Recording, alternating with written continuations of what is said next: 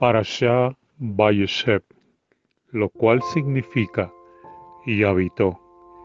Comprende desde Bereshit, capítulo 37, versículo 1, al capítulo 40, versículo 23. Capítulo 37.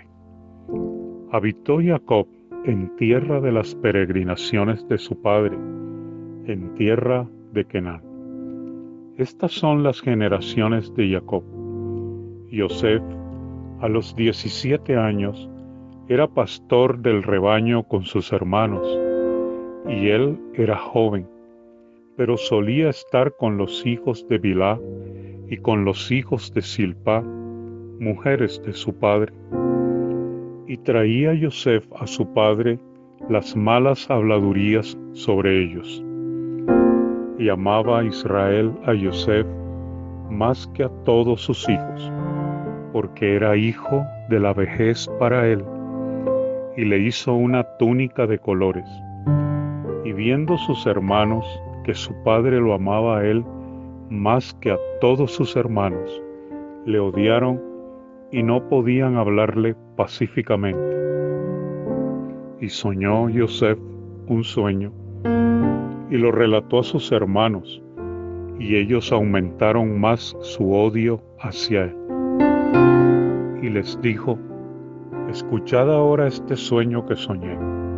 He aquí que atábamos gavillas dentro del campo, y he aquí que mi gavilla se levantó y se mantuvo erguida y he aquí que vuestras gavillas la rodearon y se postraron ante mi gavilla. Pero le dijeron sus hermanos, ¿acaso reinarás sobre nosotros o dominarás sobre nosotros? Y aumentaron aún más su odio hacia él por sus sueños y sus palabras.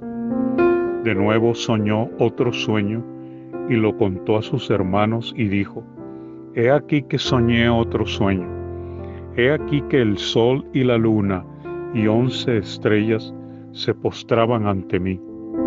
Y lo contó a su padre y a sus hermanos. Y su padre le reprendió y le dijo, ¿qué sueño es este que soñaste? ¿Acaso vendremos yo y tu madre y tus hermanos a postrarnos en tierra ante ti? Y sus hermanos lo envidiaron, mas su padre aguardó el asunto. Después fueron sus hermanos a apacentar el rebaño de su padre en Shechem. Y dijo Israel a Yosef, ¿acaso no apacientan tus hermanos en Shechem? Ve y te enviaré a ellos. Y respondió, heme aquí. Y le dijo, ve ahora, mira si todo está en paz con tus hermanos y con el rebaño, y tráeme la respuesta y lo envió del valle de Hebrón y llegó a Shechem. Y lo halló un hombre, y he aquí Yosef erraba en el campo. Le preguntó el hombre diciendo, ¿qué buscas? Y dijo, busco a mis hermanos. Por favor dime, ¿dónde apacientan ellos? Y dijo el hombre, se marcharon de aquí, pues les oí decir, vamos a Dotán. Entonces José fue tras de sus hermanos y los halló en Dotán. Y lo vieron de lejos, y antes de acercarse a ellos, conspiraron contra él para matarle.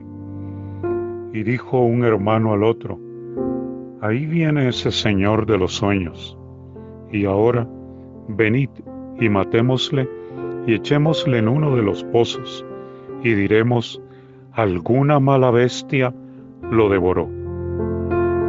Veremos entonces qué será de sus sueños. Y escuchó Reubén esto y lo libró de sus manos y dijo, no golpemos el alma. Y les dijo Reubén, no derraméis sangre, echadlo en este pozo que está en el desierto, y no pongáis mano en él, a fin de librarlo de sus manos y devolverlo a su padre. Y sucedió que cuando llegó Yosef a sus hermanos, ellos quitaron a Yosef su túnica, la túnica de colores que tenía sobre él. Y le tomaron y le arrojaron al pozo, y el pozo estaba vacío, no había en él agua. Y se sentaron a comer pan, y alzaron sus ojos y vieron, y he aquí, una caravana de Ismaelín venía de Gilad, y sus camellos cargaban especias, bálsamo y mirra, viajando para descender a Misraim. Entonces Yehudá dijo a sus hermanos, ¿qué beneficio habrá si matamos a nuestro hermano y cubrimos su sangre? Venid y vendámosle a los Ismaelín y nuestra mano no esté sobre él porque Él es nuestro hermano, nuestra propia carne. Le escucharon sus hermanos, y pasaron hombres Mirianín, comerciantes, alaron y subieron a Yosef del pozo, y vendieron a Yosef a los Ismaelín por veinte piezas de plata. Y llevaron a Yosef a Misraim. Y regresó Reubén al pozo. Y he aquí que Yosef no estaba en el pozo, y desgarró sus vestidos.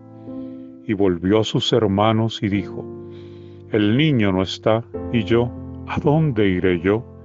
Entonces tomaron ellos la túnica de Joseph y degollaron un chivo y mojaron la túnica con la sangre.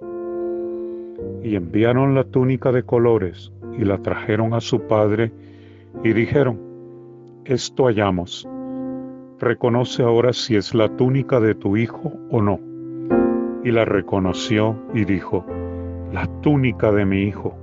Alguna mala bestia lo devoró. Yosef fue despedazado. Entonces Jacob descarró sus vestidos y puso silicio sobre sus lomos e hizo duelo por su hijo muchos días. Y se levantaron todos sus hijos y todas sus hijas para consolarlo.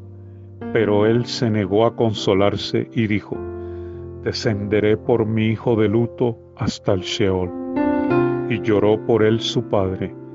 Y los Midianim los vendieron a Misraín, a Potifar, oficial de Paró, jefe de los matarifes.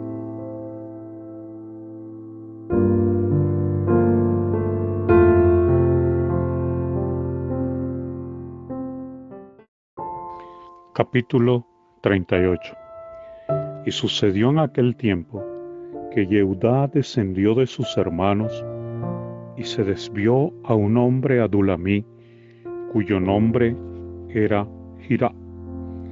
Y vio allí Yehudá la hija de un hombre comerciante de nombre Shua, y la tomó y se llegó a ella. Y ella concibió y dio a luz un hijo y llamó su nombre Er. Concibió nuevamente y dio a luz otro hijo y llamó su nombre Onán. Y concibió de nuevo y dio a luz un hijo y llamó su nombre Shelah. Y fue en Kesip cuando lo dio a luz. Y tomó Yehuda mujer para Er, su primogénito, cuyo nombre era Tamar Sucedió que Er, primogénito de Yehuda, fue malo en los ojos del Eterno, y lo mató el Eterno. Entonces Yehuda dijo a Onán, Llégate a la mujer de tu hermano, y despósate con ella, y levanta simiente para tu hermano. Y sabía Onán que la descendencia no sería para él, por lo que cuando se llegaba a la mujer de su hermano, desechaba su simiente en tierra para no dar descendencia a su hermano. Y fue malo en ojos del Eterno lo que hizo, y también lo mató. Y Yehudá dijo a Tamar su nuera, permanece viuda en casa de tu padre hasta que crezca Shelah, mi hijo, pues dijo, no sea que muera él también como sus hermanos. Y se fue Tamar y permaneció en casa de su padre. Pasaron muchos días y murió la hija de Shua, mujer de Yehudá.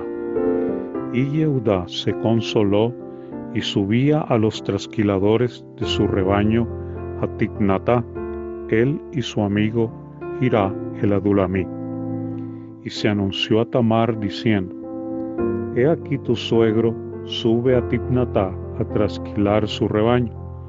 Entonces se quitó ella los vestidos de su viudez y se cubrió con un velo y se envolvió.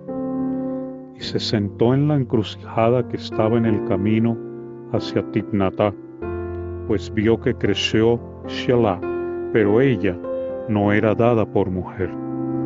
Y la vio Yehudá y pensó que era una ramera, porque cubrió su rostro.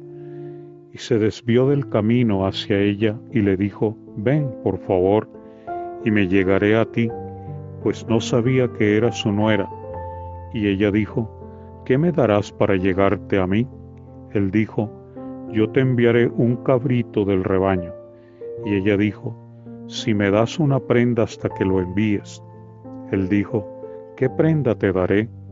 Ella dijo, tu sello, tu manto y el bastón que está en tu mano. Y él se los dio y se llegó a ella. Y ella concibió para él. Luego se levantó y se fue y se quitó el velo que tenía sobre ella y volvió a vestir las ropas de su viudez. Y Yehudá envió el cabrito por medio de su amigo el Adulamí para recuperar la prenda de mano de la mujer, pero no la halló.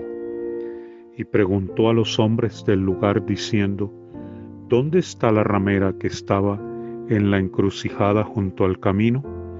Y le dijeron, No ha estado aquí ninguna ramera. Y regresó a Yehudá y dijo, No la hallé. Y también los hombres del lugar dijeron, Aquí no ha estado una ramera. Y Yehudá dijo, Que lo tome para ella, para que no seamos objeto de oprobio. He aquí, yo le envié este cabrito, pero tú no la hallaste. Y sucedió que como al cabo de tres meses, se anunció a Yehudá diciendo, se ha prostituido Tamar tu nuera, y también está encinta por prostitución. Y Yehudá dijo, sacadla y sea quemada. Ella, al ser sacada, envió a decir a su suegro, del varón a quien esto pertenece, estoy encinta. Y dijo, por favor reconoce de quién son este sello, este manto y este bastón. Y Yehudá los reconoció y dijo, razón tiene, de mí es, ya que no la di como mujer a Shelah, mi hijo, y no volvió a conocerla. Y sucedió que en el momento de su parto, aquí había gemelos en su vientre. Y sucedió que al dar a luz, uno sacó una mano, y la partera tomó y le ató a su mano un hilo carmesí, diciendo, Este salió primero. Y sucedió que cuando él regresó su mano, he aquí salió su hermano. Y ella dijo, ¿qué brecha te has abierto? Y llamó su nombre Pérez. Después salió su hermano, en cuya mano estaba el hilo carmesí, y llamó su nombre Será.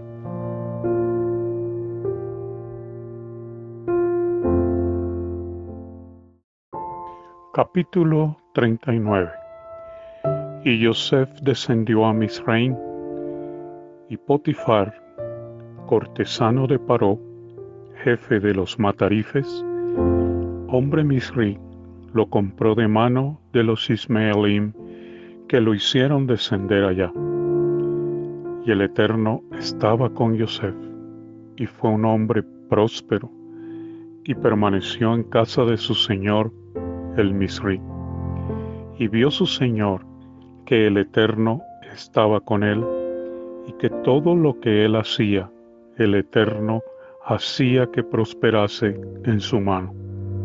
Y Joseph halló gracia en sus ojos y le servía, y lo nombró sobre su casa, y todo lo que poseía lo puso en sus manos.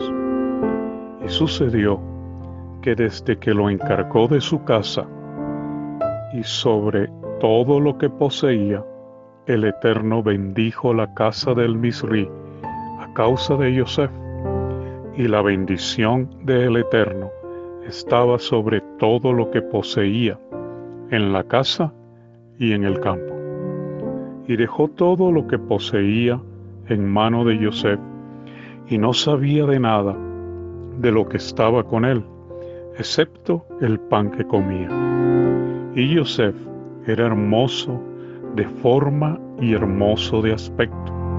Y sucedió que después de estas cosas, que la mujer de su señor alzó sus ojos hacia Yosef y dijo, acuéstate conmigo. Y él se negó y dijo a la mujer de su señor, he aquí que mi señor no sabe lo que está conmigo en la casa, y todo lo que posee lo ha puesto en mis manos. No hay nadie superior a mí en esta casa, y él no me ha rehusado nada excepto a ti, porque tú eres su mujer.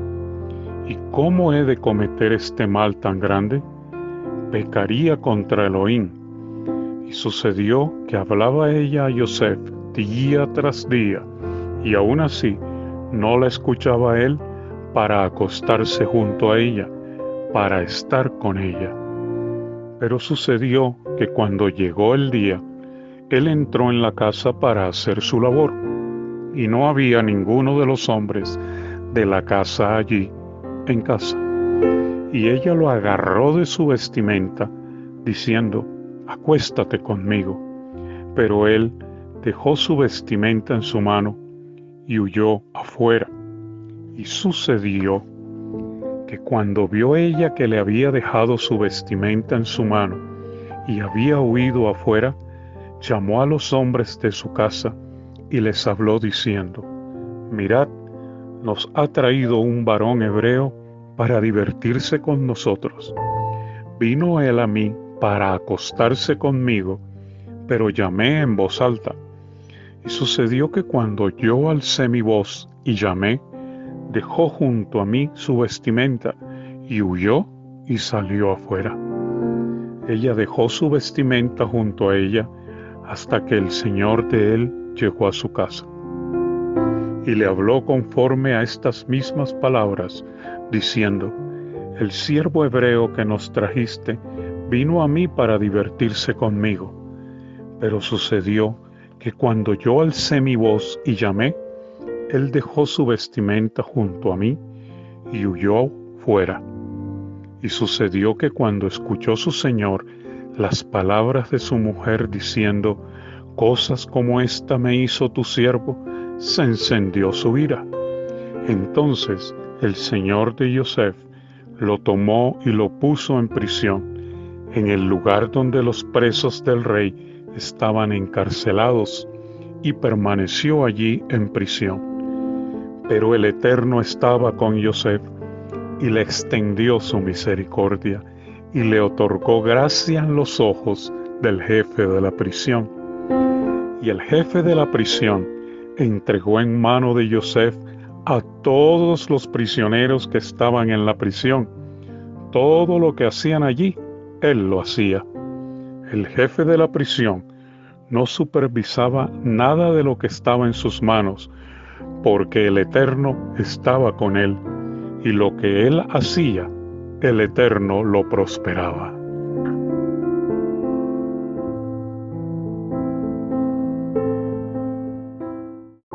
Capítulo 40 Y sucedió después de estas cosas, que el copero del rey de Misraim y el panadero delinquieron contra su señor, el rey de Misraim.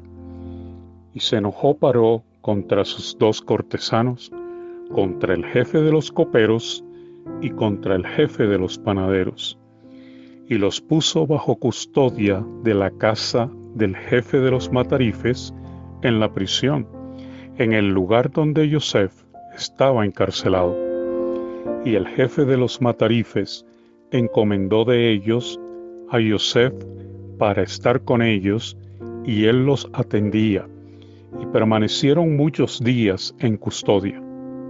Y ambos soñaron un sueño, Cada uno tuvo su propio sueño en la misma noche, cada uno conforme a la interpretación de su sueño, el copero y el panadero del rey de Misraim, que estaban encarcelados en la prisión.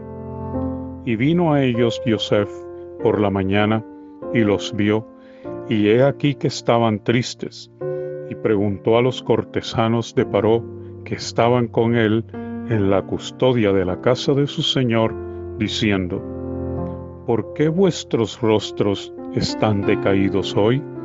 Y dijeron, hemos soñado un sueño, pero no hay quien lo interprete.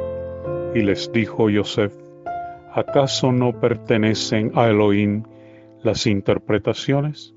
Contádmelo, por favor. Y el jefe de los coperos relató su sueño a Yosef y le dijo, en mi sueño había una vid frente a mí. En la vid había tres sarmientos y parecía florecer. Su brote creció y maduraban sus racimos de uvas. Y la copa de Paró estaba en mi mano, y tomaba yo las uvas y las exprimía en la copa de Paró, y ponía yo la copa en la palma de Paró. Y le dijo Yosef, esta es su interpretación. Los tres sarmientos son tres días. Dentro de tres días alzará Paró tu cabeza y te restituirá tu puesto, y pondrás la copa a Paró en su mano, como era la norma cuando eras su copero. Entonces, si me recuerdas cuando te vaya bien, y por favor haces conmigo bondad, y me menciones ante Paró, podrás sacarme de esta casa. Pues fui robado de la tierra de los hebreos, y tampoco he hecho aquí nada para que me pusiesen en el calabozo. Y vio el jefe de los panaderos que lo había interpretado bien, y dijo a Yosef, también yo, en mi sueño, he aquí que tres canastillos de mimbre estaban sobre mi cabeza. En el canastillo más alto había de toda clase de alimentos de paró, labor de panadero, y las aves los comían del canastillo encima de mi cabeza. Y respondió Yosef y dijo, Esta es su interpretación. Los tres canastillos son tres días. Dentro de tres días, Paró alzará tu cabeza de encima de ti y te colgará en un árbol, y las aves comerán tu carne de sobre ti. Y sucedió que al tercer día, el día del cumpleaños de Paró, éste hizo un banquete a todos sus siervos, y alzó la cabeza del jefe de los coperos y la cabeza del jefe de los panaderos de entre sus siervos, y restauró al jefe de los coperos a su bebida, y éste puso la copa en la palma de Paró, y colgó al jefe de los panaderos, tal como lo había interpretado Yosef para ellos. Pero el jefe de los coperos no recordó a Yosef y lo olvidó.